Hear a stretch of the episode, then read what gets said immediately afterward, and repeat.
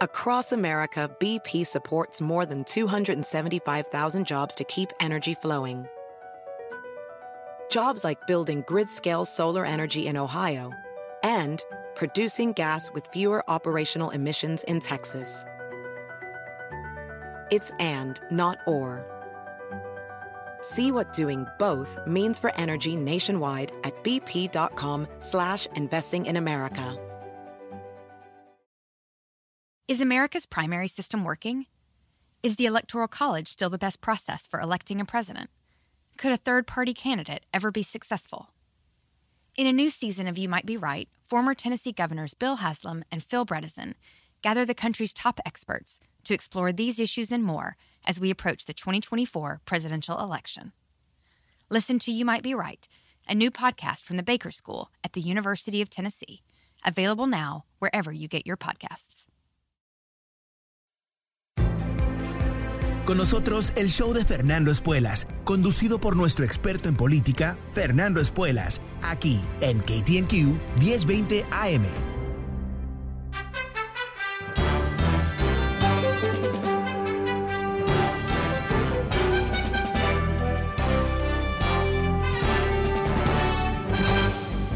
Hola, ¿cómo estás? Soy Fernando Espuelas desde Washington. Muy buenas tardes. Gracias por acompañarme. Hoy tengo una noticia muy interesante. Eh, algo que recién ocurrió aquí en Washington. Se publica uh, el notición en realidad de que Sean Hannity, que es uno de los más uh, poderosos eh, eh, hosts, habladores, charlatanes de Fox News, amigo íntimo de Donald Trump, eh, una especie de micrófono de las mentiras trumpistas a través de los últimos cinco años. Bueno, el comité de investigación ah, sobre el ataque del 6 de enero requiere, le pide, le roga que hable con ellos, uh, que exprese qué es lo que él sabe sobre el ataque en el Capitolio. Y lo que eh, empiezan a mostrar este comité, lo hicieron a través de una carta, es que ellos saben mucho de lo que ha ocurrido. Tienen muchísimos eh, records, tienen emails y textos, en donde es bastante obvio que hubo un gran complot alrededor de este ataque y que hay gente como Sean Hannity que sabía antes del 6 de enero qué es lo que iba a ocurrir y trataron de intervenir en diferentes momentos asesorando la Casa Blanca, asesorando Trump, asesorando Mark Meadows, el Chief of Staff. Yo te vengo contando varios años ya, me parece, eh, sobre este, esta burbuja propagandística, ¿no? Este, esta gran plataforma de mentiras políticas que coordinaba con Trump, coordinaba con los republicanos para mentir al aire y de esa manera manipular y confundir a la gente. Y ahora lo que estamos viendo, poco a poco, evidencia por evidencia, supina por supina, es que el complot llegó a la Casa Blanca. Porque lo que hace de este pedido a John Hannity de que dé testimonio es lo conecta directamente con los esfuerzos de parar la certificación de las elecciones, de intervenir en las elecciones, de parar la voluntad democrática de este país a través de estas maniobras. Y que a la diferencia de lo que ha tratado de, mentir Trump y, muchos republicanos y Fox News, que lo que pasó el 6 de enero fue unos, unos uh, unos, algunos loquitos que se pasaron, pero que en realidad era todo pacífico y era todo pro democracia y todo el resto que en realidad no, ¿no? Que los miles de personas que se encontraron en Washington ese día a, pedido de Trump, a la invitación de Donald Trump, estaban ahí para jugar un papel que aunque ellos no lo entendían en su totalidad, era un papel fundamental en llevar a cabo este golpe de Estado.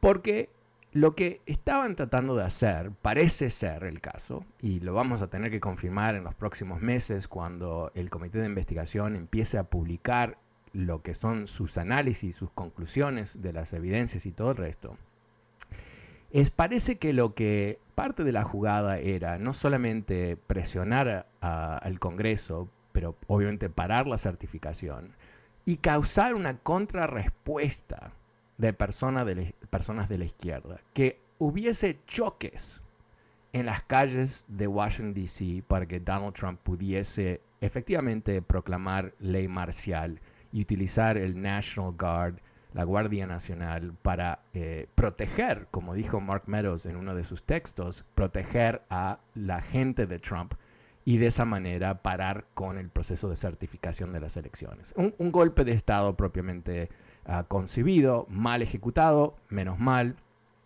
Otras personas decidieron no participar en ese golpe de Estado. En fin, nos salvamos, pero creo que es cada vez más obvio que ah, hubo un, un, complot, que hubo un plan, que hubo un proceso, que muchas, muchas, muchas personas alrededor de Trump estaban involucradas y tenían conocimiento de esto.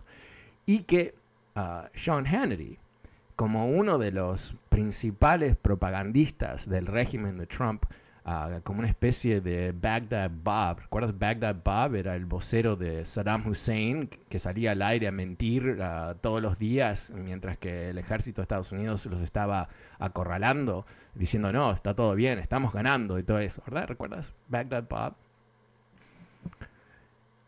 Eso es lo que tenemos aquí, obviamente mucho más sofisticado, mucho más complejo, porque eh, hoy escuché a un, analista diciendo, imagínate si antes del 11 de septiembre George Bush sabe que va a haber un ataque, lo ha estimulado el ataque y está trabajando para que tenga éxito ese ataque a Estados Unidos.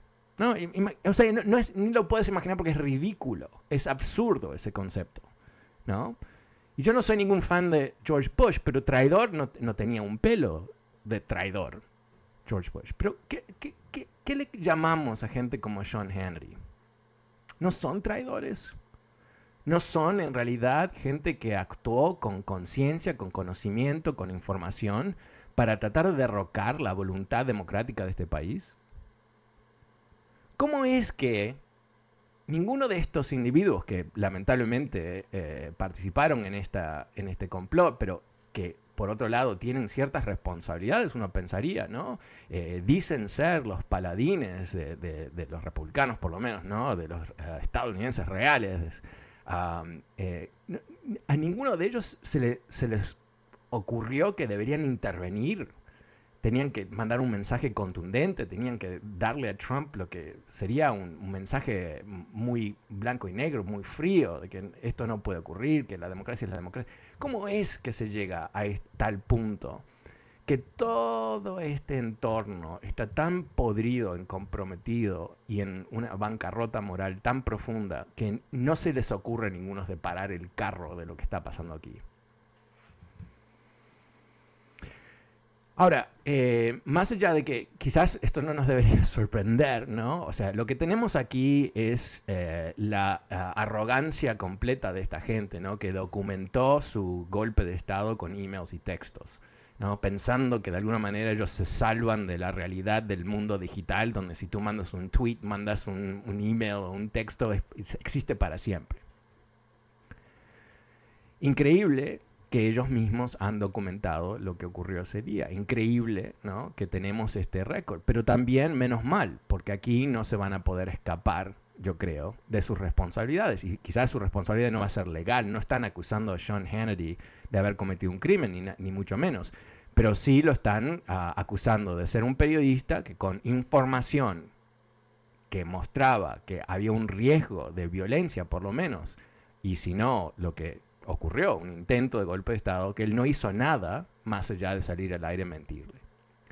Y si tú eres una de estas personas que cuando no me estás escuchando a mí, rara, en rara situación, estás escuchando Fox News, te hago a ti la pregunta, ¿verdad? ¿No? ¿Cómo le vas a creer a esta gente?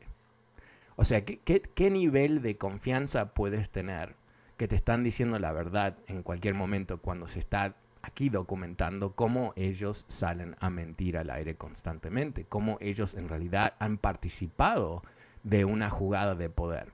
Porque de eso se trata, ¿no? Em, ayer un, señor me, me, dijo, no, es que lo que tenemos que hacer es lograr que la gente en los estados donde están haciendo más difícil votar le digan a sus políticos que quieren votar y de esa manera esos políticos van a tener que cambiar esa...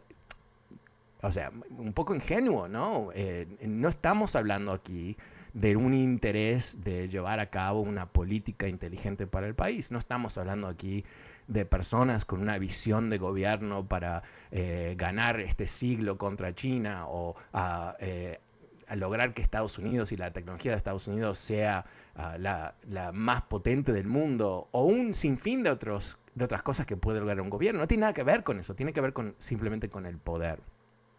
Y también aquí hay, eh, yo creo que, hay que entenderlo en, su totalidad, ¿no? Eh, cuando se ve este esfuerzo de dinamitar elecciones en este país, y reitero, y, sé que es un poco aburrido reiterarlo, pero creo que es importante que todos estemos en tema, que no solamente no hubo evidencias de que hubo fraude, hubo evidencias que no hubo fraude. O sea, eh, yo leo a veces en, los periódicos serios y dicen, ah, y Trump dice que robaron las elecciones, sobre cuál no hay evidencia. Sí, ok, no hay evidencia, pero en realidad hay evidencia que no se robaron las elecciones. Los más de 60 casos que presentaron los trumpistas en las cortes de Estados Unidos, en muchos de ellos a jueces nombrados por Trump, todos fracasados, fracasados porque no había pruebas. Es prueba de que no hubo fraude, ¿verdad? o sea, es tan obvio como eso. Pero estamos frente a un fenómeno que realmente, eh, bueno, no creo que este país estaba preparado, ¿no? E, e, esta fusión entre el poder político de un Trump y los republicanos con el poder mediático brutal de un Fox News para generar una mentira a nivel nacional, una mentira ah, titánica, ¿no? Sobre qué pasó en las elecciones y qué es lo que hay que hacer. Eh, hay una estadística que realmente te deja un poco frío que más o menos el 65%, dos tercios de los republicanos de Estados Unidos están convencidos que Trump es el presidente legítimo. Y uno tiene que preguntarse, ¿qué hacemos con esas personas? ¿no? Porque no las podemos mandar a otro país. Ah, no creo, se puede. Probablemente no. Ah, eh, no ¿Qué información podemos a estas alturas brindarles a ellos en bandeja de oro, con ah, música especial, con banderas? No sé, eh, ¿cómo le traemos a ellos la verdad? Y después de todo este tiempo, pues ya hace más de un año de las elecciones, siguen creyendo esa mentira. Es realmente, eh, no tengo respuesta, lamentablemente, me gustaría tener una respuesta, vamos a hacer esto, vamos a proponer esto, ah, no creo que, tenemos mucha respuesta. Y volvemos a, lo que comenté ayer brevemente, ¿no? La necesidad de que todos nos pongamos las pilas, eh, pongámonos en, en, ah, en, función de trabajo, ah, con un objetivo muy claro, que es ganar las elecciones este año para asegurarnos que no haya una especie de pregolpe donde uh, utilicen esta misma ah, jugada de mentir sobre elecciones, reclamar ah, conteos, ir a las cortes, hacer todo es, es ese, esa payasada que, hicieron, pero hacerlo una vez más, ¿no? Ahora con diferentes leyes en diferentes estados que quizás le dan la oportunidad, sabemos que eso es parte del objetivo de estas nuevas leyes, de entregarle el derecho a decidir elecciones a los legisladores republicanos de cada estado. Estamos hablando de un, intento de recortar la, democracia de Estados Unidos, de cambiar el paradigma bajo cual elegimos nuestros propios líderes.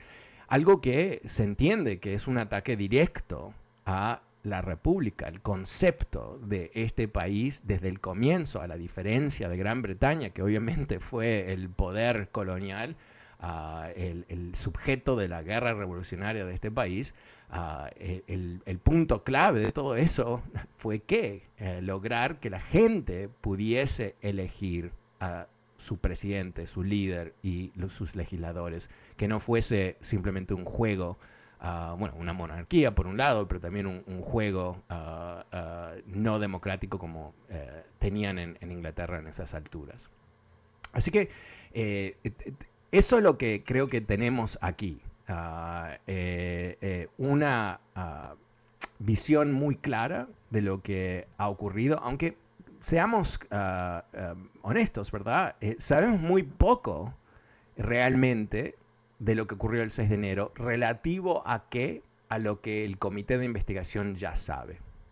es lo que te vengo contando ya un par de meses, ¿no? Que ellos han entrevistado más de 300 testigos que han estado em, eh, eh, eh, investigando documentos, textos, una cantidad de material y que poco a poco nos van a contar sobre lo que han visto y hoy podemos ver a través de este requisito, de este pedido, no es un requisito, un pedido a Sean Hannity de que dé su testimonio. Estamos ahora acercándonos, y yo diría que para Donald Trump ah, en forma alarmante, a su ah, entorno más próximo, a la gente que estaba hablando con él. Y yo creo que el comité está haciendo esto porque tienen indicaciones de que Donald Trump estaba involucrado en este gran complot. No, no nos va a sorprender, pero estamos recibiendo la confirmación poco a poco. Ok, eh, ¿cómo lo ves tú? El número es 844-410-1020. También quiero hablar sobre el hashtag que queremos diseñar para nuestra campaña política de este año. Así que también te invito a que me llames si ah, se te ha ocurrido un, par de buenas ideas o una buena idea. Ah, estamos buscando el hashtag para organizar nuestra campaña de Twitter para participar en las elecciones de este año. Pero ahora voy a las líneas, a una vez más, el número es 844-410-1020. Pasemos con Antonio. Hola Antonio, ¿cómo te va? Hola, buenas tardes, uh, Fernando. ¿Sí me escuchas? Sí, te escucho. Sí. Ah, Mira, ah, sobre lo que estás hablando, yo pienso que esto no tiene que quedar impune, pues lo que se, lo que pasó el 6 de enero. una, te estaba haciendo una reflexión, yo me acuerdo allá en de países latinoamericanos. Con esto lo que hablas tú de Fox, de Fox News, que son esas, esas speech que hablan ellos y todo en lo que yo estaba pensando, me acuerdo yo en los países, como te repito, en los países de nosotros, que había ciertas radios que iban y, hablaban, hablaban del gobierno, hablaban mentiras del gobierno, ¿verdad? Entonces, y toda esta gente al final viene a dar hasta llegar a ser líderes del país y qué hacen se vuelven lo que ahora todos estos republicanos le llaman a, a los um, a los demócratas socialistas. So, ellos vienen se implantan en el poder dividen a la gente y solo la gente que ellos quieren son a la gente que ellos ayudan. Entonces a veces yo no entiendo ese concepto de los republicanos cuando ellos dicen de que los demócratas son socialistas y y, ojalá que todo esto no quede impune y que ojalá que se lleve a la cárcel a, Trump, porque y hay que seguir adelante, hay que, así como se hizo la campaña la otra vez para poder que ganara la presidencia a Biden, ahora poder otra vez, que otra vez los demócratas ah, podamos ganar otra vez las elecciones y seguir adelante. Yo te digo, yo siempre te he escuchado y siempre le hablo a la gente, a mi familia, le, le comunico lo que está pasando, porque hay mucha gente que no está informada sobre la política, ¿verdad? Entonces yo quisiera hacerte esa pregunta, ¿cómo ves esa parte de lo que ellos dicen cuando dicen que los, los demócratas son socialistas, cuando ellos son los que quieren permanecer en el poder y dividir a la gente y darle todo a sus... Bueno, gracias, gracias. mira, eh, Antonio, eh, lo que ellos dicen atacando a los demócratas eh, de supuestamente ser socialistas es algo muy clásico, ¿no? De, de una derecha que no tiene ideas propias excepto oposición. Entonces, eh, ellos no, no, tienen un plan de gobierno. ¿Cuál es el plan de gobierno de los republicanos? Recortar los impuestos de los ricos, más o menos, em, sumar más dinero para defensa nacional. No, no, tienen un, no tienen una filosofía que están tratando de vender. Lo que quieren hacer es llegar al poder. Entonces, ellos han determinado que derrumbando eh, a los demócratas, es como ellos van a llegar al poder. No creando un caso positivo, no argumentando en forma positiva, sino destruyendo al otro. ¿Y cómo tratan de destruirlo? Es a través de mentiras. ¿No? Eh, lamentablemente, para muchos latinos, cuando escuchan la palabra socialista, en vez de decir, pero socialismo, ¿esto es socialismo? o sea, la administración de un demócrata es socialismo, ¿en serio? Eh, pero si la economía crece más rápido con un presidente demócrata, esto es verdad, ah, el, Producto Nacional más rápido, el empleo más rápido y los sueldos nacionales, los sueldos de personas más rápido. Ok, es un social, si eso es socialismo, buenísimo, ¿no? Porque la economía siempre funciona mejor, desde, estoy hablando de 80 años, ¿eh? Ah, con un demócrata que un republicano. No están argumentando algo legítimo, están tratando de asustar a la gente, están tratando de mentir. Ah, están mintiendo, mejor dicho, para tratar de confundir a la gente. Y no hay nada racional. Lo que tú dices eh, es correcto, ¿no? Ellos se quieren eh, plantar en el poder para siempre, como, como la familia Castro en Cuba, ¿verdad? No quieren irse, no les importa la voluntad del pueblo y si tienen que callar a la gente, van a callarlos. Y si hay prensa que los critica, van a atacarlos como que son el enemigo del pueblo. E, eso es lo que eh, representan los, lamentablemente los republicanos de hoy. Ah, así que eh, no, creo que podemos eh, filtrarlo a través de la lógica. Estamos hablando, bueno, quizás hay un elemento de lógica. E, ese elemento es el, deseo total y absoluto por el poder. Inclusive si hay que mentir, si hay que fingir, si hay que eh, distorsionar, si hay que ah, llevar inclusive a la violencia, ¿no? Porque cuando vemos el 6 de enero, lo tenemos que, eh, Emiliano, no sé si puedes bajar eh, el micrófono porque está surgiendo una otra conversación, te, agradezco mucho. Eh, si pensamos lo que pasó el 6 de enero, ¿qué es la, usar la violencia en un contexto político? La violencia en un contexto político, ¿no? Eh, y eso es lo que yo creo que nos depara el futuro si no eh, ganamos estas elecciones. Suena muy dramático. A mí no me gusta el dramatismo, honestamente. Me gustan las cosas frías, me gusta analizarlas, me gusta sumar, me gusta decir, ok, si es así, es así, y vamos a verlo, y si hay nueva información. Pero no, esto es, es realmente uno de esos momentos donde tenemos tremenda claridad sobre qué es lo que está pasando. Hubo un ataque el 6 de enero a la diferencia de lo que creímos en el comienzo, que era una, bueno, que había una incitación a la violencia, eso lo escuchamos, nosotros lo podemos escuchar, ¿no? Cuando Trump estaba hablando, con, cuando Giuliani y todo el resto. Pero no, no, no, a nadie se le había ocurrido, que ese era un fracaso de, imaginación, que detrás de todo ese ataque había una maquinaria, había una organización, habían varios intentos de robar las elecciones, varios intentos de lograr parar la certificación de la presidencia el 6 de enero.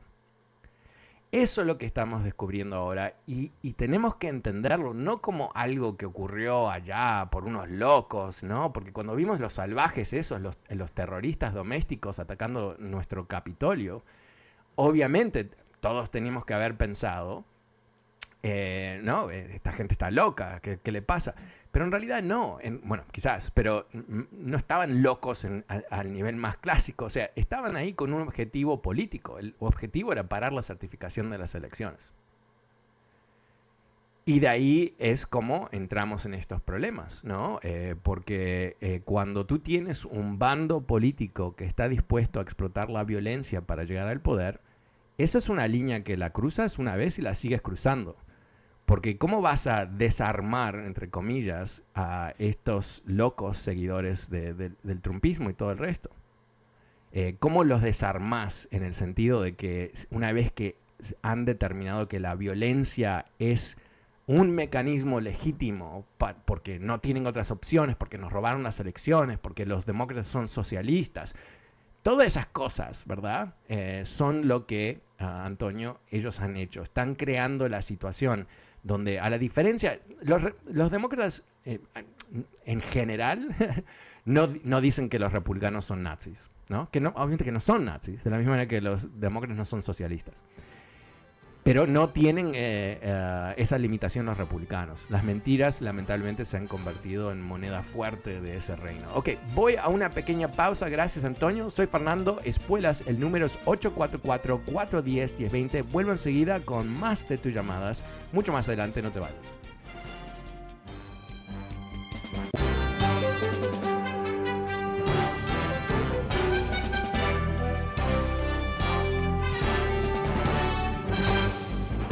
Hola, ¿cómo estás? Soy Fernando Espuelas desde Washington. Muy buenas tardes. Gracias por acompañarme. Una noticia bastante explosiva. Hoy te vengo contando sobre el deseo del Comité de Investigación ah, sobre el ataque del Capitolio, el ataque del 6 de enero, ah, sobre el cual obviamente vamos a llegar al aniversario muy triste en dos, días. Eh, ha pedido a Sean Hannity, el super ah, host de Fox News, muy amigo de Trump, que dé testimonio sobre sus conversaciones con Donald Trump el 5 de enero y otras comunicaciones que él pudo haber tenido alrededor de esta idea de bloquear la certificación de los votos el 6 de enero. Ahora, eh, esto es, eh, yo creo, bastante significativo porque por, un, por parte eh, el comité está señalizando que tienen muchísimas evidencias de que hubo un complot. Sin duda, pedirle a una figura como Sean Hannity, que obviamente tiene por detrás Fox News y tiene ah, por, ah, bueno, simula ser periodista, pero teóricamente está ah, protegido por la primera enmienda, eh, pedirle su testimonio es algo bastante agresivo, ah, sin cruzar líneas, porque inclusive en la carta del comité le dicen a Sean Henry que no quieren hablar sobre su papel como periodista, su programa o su punto de vista político, sino que quieren entender ah, más sobre las comunicaciones que él tuvo con Trump y su entorno. Y yo creo que cuando eh, cruzan la línea y dicen que queremos hablar con él, Ah, queremos hablar contigo, Seancito. Ah, lo que están diciendo en realidad es que ya sabemos lo que vas a decir, porque han leído los textos, han leído los emails, tienen esos records. Y ah, no que lo están tratando de entrapar o atrapar, mejor dicho, eh, sino que eh, es, creo que si yo fuese Trump en este momento estaría sudando eh, un sudor muy anaranjado, ¿no? Porque realmente se están acercando a, bueno, a, Donald Trump en sí mismo. todo esto se está conectando poco a poco a lo que, que estaba haciendo Donald Trump. Es lo que dijo Liz Cheney hace un par de semanas atrás cuando hizo esa pregunta muy, wow, ah, muy fuerte, diciendo si Trump había violado la ley, uh, interfiriendo en forma corrupta en lo que fue el procedimiento de certificar las elecciones, lo que es un crimen, ¿no? Directamente. Acusó al presidente, no, no dijo es culpable, pero dijo deberíamos entender si es culpable. Y cuando vemos esta, esta carta a Sean Hannity, eh, están diciendo que entendemos que aquí hubo algo fuerte que estaba ocurriendo y tú nos puedes contar más al respecto. Ok, ah, fascinante. Eh, creo que vamos a tener ah, en los próximos meses muchas de estas primicias donde vamos a, poco a poco nos van a dosificar más ah, evidencias de que aquí tuvimos un, un golpe de Estado, fracasado, pero un golpe de Estado. El número es 844-410-1020. Pasemos con Andrés. Hola Andrés, ¿cómo te va? Buenas tardes. Eh, Fernando, buenas tardes. Yo tengo una idea ah, y me gustaría planteársela, a ver usted qué opina. Es simplemente una idea. Yo creo que para las elecciones, yo creo que deberíamos actuar como hacen los animales de casa, como hacen los lobos o las leonas cuando van a cazar. Eh, analicen el grupo y lo dividen y se dan cuenta qué animal está cojeando o está enfermo y, y esas son las presas que ellos van a atacar. Lo mismo nosotros deberíamos hacer con los congresistas y los senadores, ¿verdad?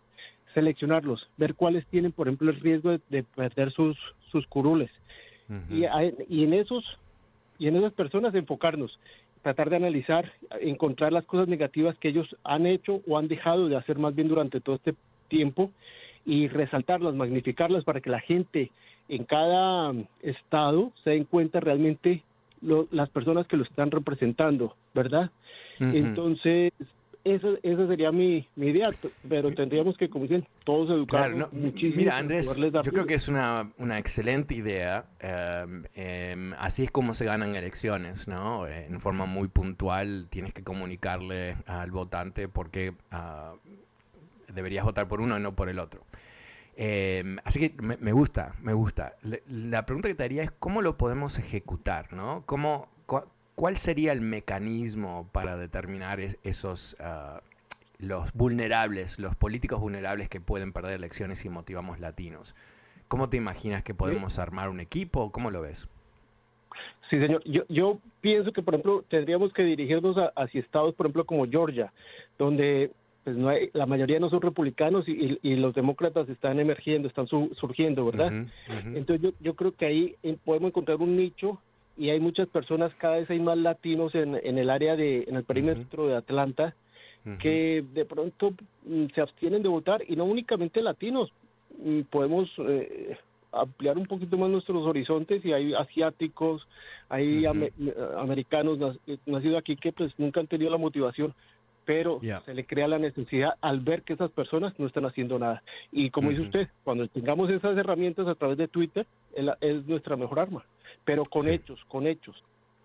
Bueno, mira, mira, me gusta mucho lo que tú dices, ah, va a requerir de, bastante involucramiento, ¿no? Em, de muchos. Em, eh, yo creo que, lo único, difiero contigo, no creo que es muy conveniente perder el foco, ¿no? Si nosotros te, eh, em, debemos hablarle a los latinos, porque eh, al fin y al cabo, el grupo que realmente podemos impactar, que conocemos que somos el grupo, son los latinos, y somos un problema ah, perpetuo para la democracia de Estados Unidos por nuestra baja participación electoral. Y, me encanta lo que tú dices, eh, tener, ser muy estratégico con dónde operar, ¿verdad? Yo diría que otro lugar muy interesante, Georgia es muy interesante, otro lugar muy interesante es Texas. Y en Texas en particular el voto latino eh, es un, lastre, eh, que siempre por atrás, no participan, eh, hay muchísimo, muchísimo esfuerzo de reprimir su voto, creando dificultades para que los latinos voten. Y ahí es donde hubo una gran sorpresa en el sur de Texas, hubo un movimiento hacia Donald Trump que sorprendió a los demócratas sin duda algo que yo creo que lo podemos achacar a una falta de, campaña sensata. Texas es muy complejo, no, no, no, no quiero hacer creer que soy el, experto ni nada por el estilo, pero definitivamente cuando vemos que los demócratas no han ganado una elección estatal en 40 años, más o menos, o 30 años, no, no 40, 30 años, a cierto punto tenemos que pensar, ok, ¿qué es lo que no hacen bien? Y si hay algo que no hacen bien es hablarle a los latinos. Y yo creo que eso va a ser ah, quizás un lugar donde deberíamos estar. Pero Andrés, me, gusta como tú estás pensando, yo creo que esos tienen que ser elementos ah, fundamentales de nuestra estrategia. Y, de lo que estamos hablando, eh, Andrés y yo, si no sabes, es que ayer empecé a hablar sobre esta incipiente campaña que muchos me han dicho que debemos lanzar. Yo creo que hay que lanzar una campaña para asegurarnos que el país no retroceda, que en el próximo noviembre, las elecciones de medio término, no terminemos con una mayoría republicana en Washington, que a su vez sería una pesadilla total. Te comento qué tipo de pesadilla. Ted Cruz en una entrevista eh, a una estación de radio dijo que si hay una mayoría republicana, sin duda va a haber un impeachment de, de Biden. ¿Cómo? Sí, sí, sí, no, porque los demócratas utilizaron el impeachment en forma política, entonces eso es lo que va a pasar.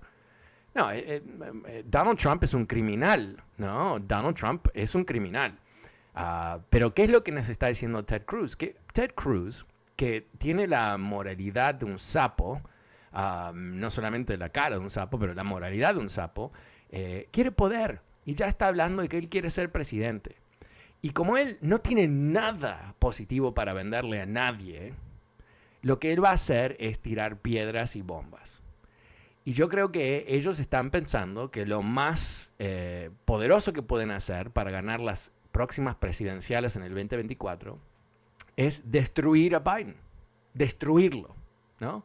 Con, Obama se querían simplemente que él fracase, no dejarlo gobernar. Pero con Biden lo quieren destruir.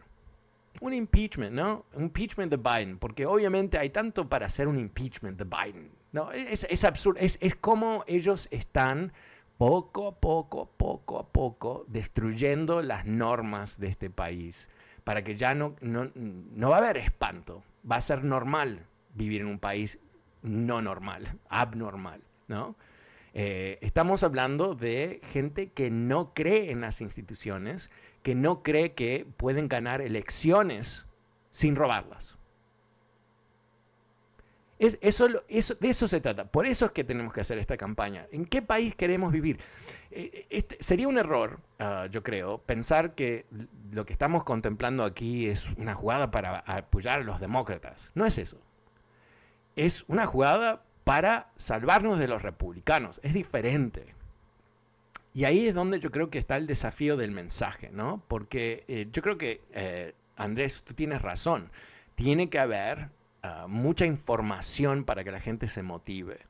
Pero es difícil lograr eso. ¿Y cómo se puede vender este concepto que es un poco abstracto, ¿no? Que mucha gente, en particular nuestra comunidad, está convencida que eh, los dos partidos son iguales, son, son todos corruptos, son todos malos, ¿no? Ese tipo de idea completamente siniestra, eh, vacía de, pensamiento y contenido real, pero es lo que se vende, ¿no? Para desactivar a los votantes.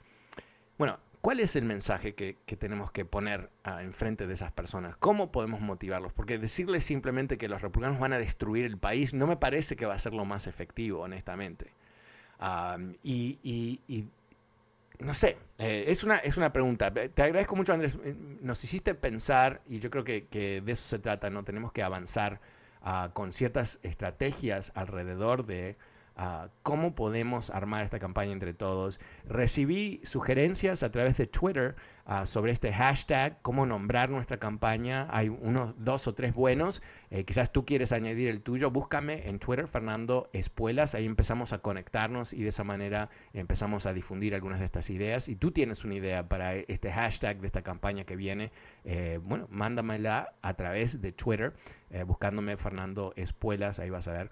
Mi, mi nombre de Twitter es Espuelas Vox, B corta o X es latín para voz, la voz de Espuelas. Uh, qué fancy. No, pero, pero también si me buscas bajo mi nombre Fernando Espuelas, sin duda va a surgir mi nombre. Ah, pasemos ahora con Giorgio. Hola Giorgio, ¿cómo te va? Buenas tardes. Buenas tardes. Magistral lo que dijo, creo que es muy bien, gracias eh, Fernando y feliz año.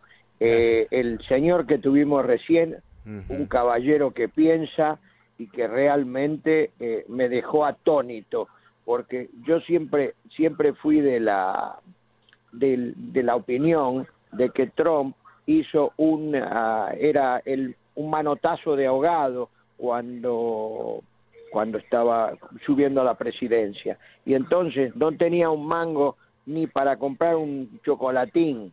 Él siempre fue de él fue un, un entrepenur ¿es cierto? Y un entrepenur maligno que, rodeado de gente maligna también, creó una, como un caldo de cultivo para generar enemigos.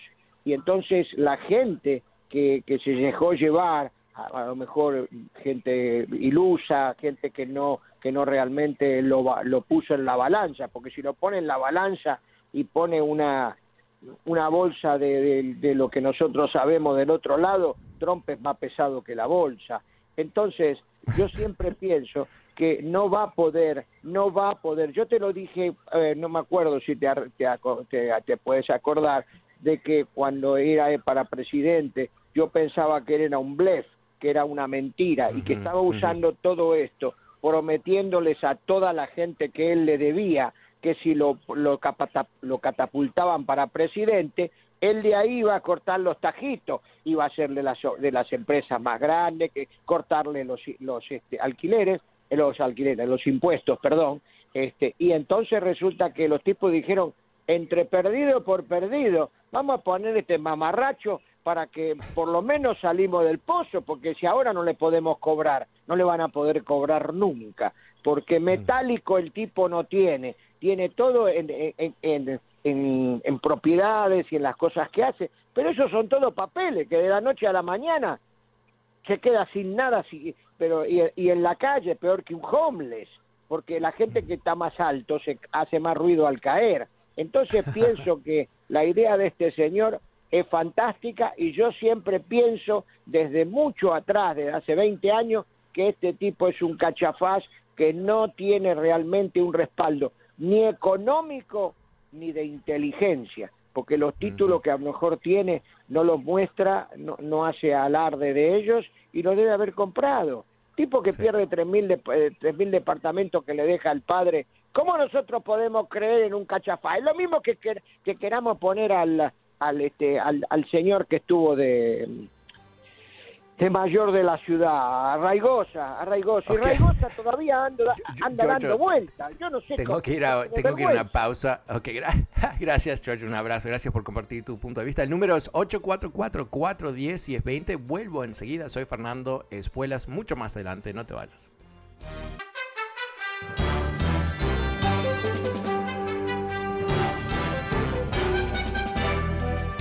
Hola, ¿cómo estás? Soy Fernando Espuelas desde Washington. Muy buenas tardes. Gracias por acompañarme. El número es 844-410-1020. Vuelvo a las líneas con Perla. Hola, Perla, ¿cómo te va? Hola, Fernando. Feliz año. Hola. Gracias, igualmente. Este, sí, em, hay dos cositas que quiero, que me escuche y cuelgo y usted ya... Uh, ok. ok. Una de las cosas que, que pienso yo que es muy malo es los activistas, los que llevan a toda la gente a esas marchas para presionar al, al que es que al Congreso. Y entonces lo que estoy oyendo es que los, por ejemplo, los Dreamers dicen, les dimos el voto, no vamos a votar más por los demócratas porque siempre nos mienten. Yo sé que todos los políticos tienen que prometer, pero no se dan cuenta que Biden no puede hacer nada si no tiene eh, suficientes eh, senadores, que es donde está parada, por ejemplo, la reforma migratoria. Entonces, yo pienso que, que los activistas, de alguna manera hay que hablarles y, los que dirigen a los grupos, de alguna manera, este, decirles que ¿Por qué le dicen eso a, la gente que va a las marchas? No, tienen que votar y tiene que haber más senadores demócratas para que puedan lograr cosas y que el presidente pueda eh, seguir con su agenda. Pero no, no creo yo que es que, pues no vamos a votar como castigo, no les vamos a dar el voto. Eso es lo que yo he estado escuchando y pienso que no es por allí. Porque entonces no, van a venir a eh, votar. Y, no, no, yo, yo creo que, que ¿tú estás escuchando eso ahora? Hace unos días, hace ah, unos días. Eh, eh, eso, eso, es una, eso es una campaña falsa de, de republicanos. Eh, no, no, pero, pero perdón, este, lo que estoy, es a los, a los muchachos, a los que están pidiendo la, la que les den a los Dreamers, los de DACA. Entonces, ah, este, los líderes, pero no es por allí. Yo pienso que de alguna manera eh, hay que hay que hacerles ver que lo que se necesita es salir a votar no dejar de votar, salir a votar para que... a, lo que me refería, Perla, es que eh, ese intento de que no voten los latinos por los demócratas eh, viene de los republicanos. Se puede manifestar de diferentes maneras, pero básicamente, ¿quién, ¿quién se beneficia de eso? Obviamente son los republicanos, que se benefician cuando los latinos no votan por los demócratas. Claro. claro.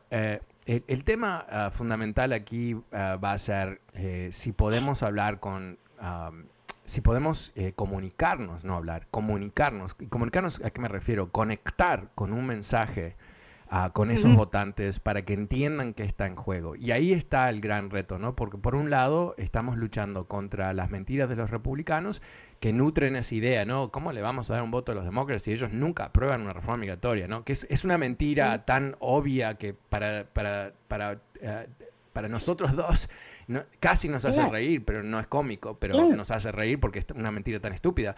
Pero hay muchas, muchos latinos que se lo creen.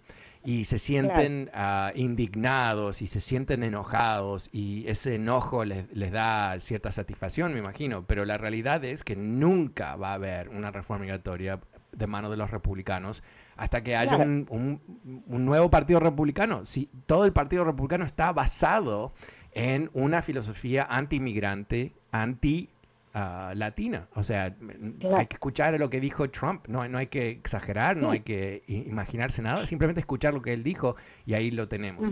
Pero no es, nuestra gente, Perla, en, es mi ah, experiencia tratando de organizar campañas a través de este programa por muchos años, es que eh, luchamos contra eh, lo que es una informalidad ah, de consumo de información, ¿no? Eh, mucha gente que escucha 30 segundos en la radio y piensa que entiende algo en vez de, realmente hacer un esfuerzo para informarse, gente que no lee, ¿no? No somos un pueblo muy lector. y, mira, definitivamente definitivamente no. Y, el mejor programa de noticias de televisión, honestamente, es pésimo para dar información. Suena terrible que lo esté eh, diciendo, pero eh, yo hice televisión. Honestamente, es, un, es un, una pesadilla porque cada segmentito tiene que ser dos minutos, dos minutos y medio. Todo tiene que moverse, todo tiene su ritmo, pero no, no, es el medio adecuado para entender cosas profundas, yo pienso. Entonces ahí tenemos el, desafío, Perla. Pero, pero sabes que... Pero al lo que, lo que vamos a hacer, Perla, eh, es ir ah. más allá de, esos desafíos. Yo creo que lo que tenemos que hacer, eh, creo que estamos escuchando buenas ideas eh, tuyas y de otras personas, de, que tenemos que de alguna manera reorganizarnos para poder comunicar uh, ese mensaje, que, no sé exactamente qué es, ¿no? ahí está el reto, Perla. ¿Cómo le hablamos a personas que no se motivan a votar en las elecciones de medio término? ¿Cómo le explicamos la importancia? porque, o sea, es, es, el reto de un país que funciona bastante bien, ¿no? No estamos aquí preocupados, claro, que no estamos aquí preocupados que se nos va a caer encima el ejército, la policía, todo eso, eh, pero, pero el problema es que como podemos vivir nuestra vida ignorando el mundo político, eh, eso nos da que una, bueno, una pereza tremenda y, nos desconecta de la red. Pero Perla, eh, tenemos que, ese es un grupo al cual tenemos que hablar. Muchas gracias. El número es 844-410-1020. Pasemos con Jaime. Hola Jaime, ¿cómo te va? Buenas tardes. Hola Fernando, buenas tardes. ¿Qué tal? ¿Cómo te va? Bien, gracias. ¿Cómo estás tú? Bien, gracias. Este, mira, ah, quisiera empezar, pues, ojalá, pues, podamos debatir, ¿verdad? Que no te, te enojes y, pues, porque no, me enojo, creo, que me has hablado en el pasado. El problema es que tú dices algo que no está basado en la realidad y después quieres seguir hablando de eso cinco minutos y yo te paro para decir, no, eso no es real, hablemos sobre algo que es real. Entonces solamente te pido, porque creo que, que, sería útil, me encantaría debatir algo contigo, pero tienes que basarse, basarlo sobre no lo que tú inventas. Pues siempre lo hago, nomás de que nomás tu opinión es la que cuenta. La, no, no, los hechos son los que cuentan. Y si tú, y si tú tienes mejores... Ok, adelante, a ver, a ver, este, intentémoslo una vez más, a ver si nos, tenemos más lo, lo, lo, que quiero decir, pues, ¿verdad? Es de que, de que ya el hispano o latino ya tenemos que quitarnos ese anzuelo de la boca, tenemos que salir de la atarraya de los, de, los demócratas, ¿verdad? Porque sea lo que sea, el expresidente Trump a la situación estaba mejor que la como estamos ahorita. Ah, el galón de gasolina estaba ah, entre, entre los 3 dólares. Ah, el, galón de leche estaba a 12 y algo. No sé si tú haces compras en su supermercado o pones gasolina a tu carro, pero la diferencia deberían de notarlo. Entonces, deberíamos dejar las cosas personales, ¿me entiendes? Porque el pueblo americano lo que quiere es un presidente eficaz, un presidente que funcione dejémonos de eso de, que, de que me cae bien o me cae mal, que, está corto, que eh, está pero, pero sabes que, el, problema, el problema es que cuando tú dices un, presidente eficaz como Donald Trump, ¿no? Eh, el problema es que no fue eficaz. Claro, claro que sí. Dime, por qué no fue eficaz. mira, cuando se le mueren a 600 mil ciudadanos en una pandemia en que él eh, miente. Pero Fernando, hoy ha muerto más y con vacuna. no, la eso no es el caso. No, no, sí, claro que sí. Claro que no, Jaime, no, Jaime, no, Jaime, Jaime. la gente que se lo dijo Donald Trump hace una semana atrás. Hasta Trump lo está diciendo. La gente que se está muriendo es la no vacunada. Para de mentir con eso, es, es absurdo. El, año pasado la, gente tampoco estaba vacunada y murió menos que ahora. La vacuna se descubrió. No, no, eso no es verdad el pico de las muertes fue el año pasado, fue el año pasado. Y no había vacuna. No, es ahora. Claro, no había vacuna. Pero el, problema, aquí, aquí, está el problema, Jaime. Mira, escucha, Jaime, e, este es el problema que tenemos. Eh, recuerdo, porque empiezas bien, y, y, pero después dices honestamente cosas que son absurdas, ¿no? ¿Por qué? ¿Porque eh, voy en contra de tu opinión? No, no, porque tú dices que más gente se está muriendo ahora con vacunas. no es verdad. Pero eso no es verdad. Ve, ve, ve, a, los por de la Universidad de Emerson, ve a Lexios. Exios, eh, eso, eso, Exios eh, es una entidad. Los récords de muertes no lo hace un poll de Emerson, lo hace el CDC. Ese es, ahí es donde se compilan los números. no, no, no, el, CDC nunca te va a decir la verdad. Ah, no, claro que no. No, por supuesto que no. ¿Quién, ¿Quién te va a decir la verdad? Donald Trump. No, uno tiene que ser el, propio periodista. No, no, pero a ver, a ver, dime, cuando, Donald Trump, cuando Donald Trump dijo que esto era como el flu, que iba a pasar, iba a desaparecer, cuando él dijo eso, él ya sabía que no era como el flu, ya sabía que tenía el riesgo mortal de lo que era la influenza española de 1918. él lo sabía, él le, te mintió a ti, me mintió a mí, le mintió a todo el mundo, ¿no? Entonces, eh, a un mentiroso, eh, ¿por qué sigues tú a un mentiroso? ¿Cómo te beneficia seguir a un presidente mentiroso? A ver, explícame. Biden, Biden, eso, no, mira, eh, Jaime, no, no, no, quiero que me, no quiero que, Jaime, Jaime, Jaime, Jaime, por favor, Jaime, no, eres una persona seria, no sé para qué me sigues llamando, ¿no? Yo te hago una pregunta muy básica, ¿no? Tu, tu, queridísimo Donald Trump te mintió en la cara, dijo que hay que inyectarse cloro, que iba a desaparecer, que, que después, de, después de las elecciones nadie iba a hablar de la pandemia, que era todo un invento, que le robaron las elecciones. Eh, ¿por, qué sigues a este miserable? A ver, ¿cuál, es tu atracción? ¿Qué, qué, qué te gusta de él?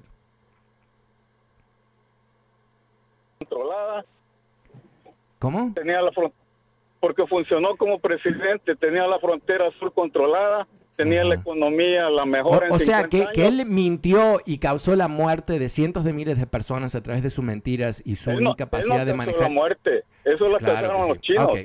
Ok, los chinos. Jaime, ¿sabes qué? Tú, tú tenemos, que, tenemos que grabarte la próxima vez que me llames. Te, vamos a, poner a hablar y te vamos a grabar. Y después vamos a usar las grabaciones para cuando alguien nos dice, pero yo no entiendo cómo es que gente sigue creyéndole a Trump. Y te vamos a poner a ti como ejemplo de cómo alguien puede ser tan manipulado, tan aplastado, ah, tan arrastrado, ah, que inclusive frente a lo que es las evidencias eh, que no se pueden ignorar, los muertos eh, enterrados, eh, tú sigues defendiéndolo. Y que no eres el único, ¿no? Eso, eso es el ejemplo. ¿Por qué grabaríamos esto? Para que la gente no se olvide. Miren, esto es fundamental entenderlo. Un sistema fascista funciona a través de la manipulación, a través de la recreación, ¿no? De ir de lo que es verdad al invento que necesita el gran líder fascista. ¿No? ¿Qué más eh, sabemos de los gobiernos fascistas? Que, te, que te, te, enseñan inclusive a odiarte a ti mismo. Escucha lo que dice Jaime. Jaime está muy orgulloso de Donald Trump controlando la frontera, ¿no? Controlando la frontera, oh sí, controla No, no controla nada la frontera, ¿no? Lo que hizo es creó muchísimo más... Ah, dolor en la frontera, causó más trauma, permitió a los salvajes de la Guardia Fronteriza atacar a la gente, separó a los bebés. Pero eso es lo que Jaime le parece que es bueno, es la mano dura, la mano dura. Yo creo que, eh, y Jaime no es el único, ¿no? Eh, tenemos en nuestra comunidad hombres en particular latinos, que les encanta ¿no? el, necio, les encanta el hombre fuerte con el palo que le pega a los otros. E, e, de eso se trata. Hay una especie de, esto es muy común en los estados fascistas, ¿no? el alzamiento del gran hombre, él nos va a salvar. Pero ¿qué es también? Es la entrega Ah, de, tu moral, es la entrega de tu conciencia, es la incapacidad de pensar críticamente. Y ese es el problema que tenemos en este país. Ah, un tercio del país más o menos está con Jaime, están perdidos, están desconectados de la realidad. ¿Cómo vamos a salvar este país? No va a ser Jaime, va a ser tú, vas a ser tu voto, va a ser no más que tu voto, cómo tú vas a lograr organizar 5 votos, 10 votos, 100 votos. Eso es lo que tenemos que hacer para salvar este país este año. Bueno, me quedé sin tiempo esta tarde, pero te agradezco mucho por acompañarme. Vuelvo mañana como siempre. Soy Fernando Espuelas. Muchas gracias. Chao.